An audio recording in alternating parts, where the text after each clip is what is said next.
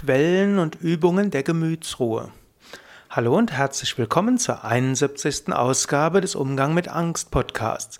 Heute geht es wieder um Gemütsruhe, ist der zweite Teil einer Reihe zum Thema Gemütsruhe. Heute geht es also um Gemütsruhe und wie du sie kultivieren kannst. Eine gewisse innere Gemütsruhe zu haben, ist ein gutes Gegengewicht zu den Aufregungen und Herausforderungen des Alltags. Du kannst dir antrainieren, eine gewisse Gemütsruhe zu entwickeln. Du kannst insbesondere lernen, nicht sofort zu springen, wenn Dinge passieren. Das ist so eine wichtige Fähigkeit, zwischen Reiz eine Pause zu machen bis zur körperlichen Reaktion. Das kannst du dir systematisch vornehmen. Also, wenn du, wenn dich etwas aufregst, dann nicht gleich zu springen. Wenn du vor irgendetwas Angst hast, nicht gleich die Fantasien nachverfolgen, sondern einen Moment dazwischen schalten zwischen Reiz und Reaktion.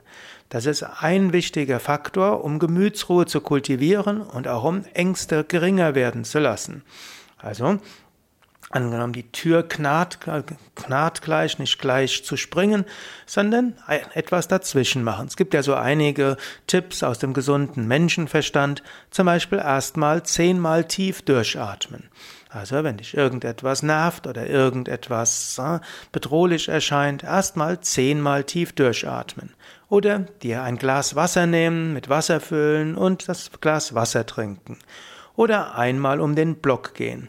Oder auch eine E-Mail, die dich ärgert, nicht am gleichen Tag beantwortet. Beantworten. Also ist eine, übrigens eine wichtige Empfehlung, um zwischenmenschliche Schwierigkeiten zu vermeiden in der schriftlichen Kommunikation.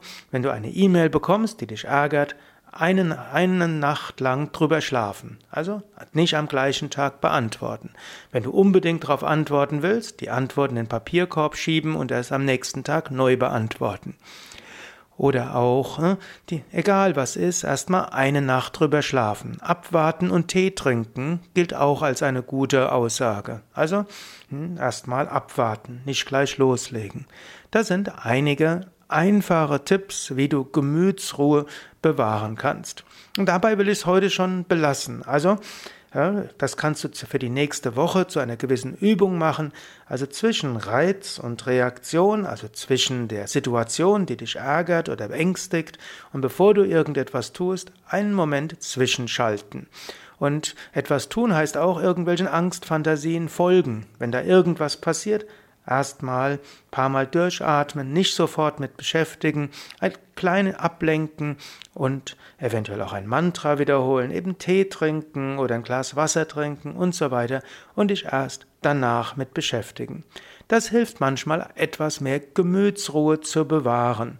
Natürlich, Gemütsruhe hat auch ihre Grenzen, aber eine gewisse Gemütsruhe zu haben, ist etwas, was du kultivieren kannst. Und ein Tipp wäre, zwischen Reiz und Reaktion eine Pause einlegen, entweder von ein paar Atemzügen, ein Glas Wasser, ein Glas Tee, einmal um den Block gehen oder meist ist sogar gut, einmal drüber schlafen. Und man kann sich da durchaus sagen, okay, morgen werde ich mich mit damit beschäftigen. Okay, morgen oder in fünf Minuten oder in zehn Atemzügen oder nach der Teepause. Ja, das war es auch schon für heute. Mehr beim nächsten Mal. Bis dahin alles Gute. Übrigens mehr Informationen über Gemütsruhe, über Gelassenheit findest du auf www.yoga-vidya.de.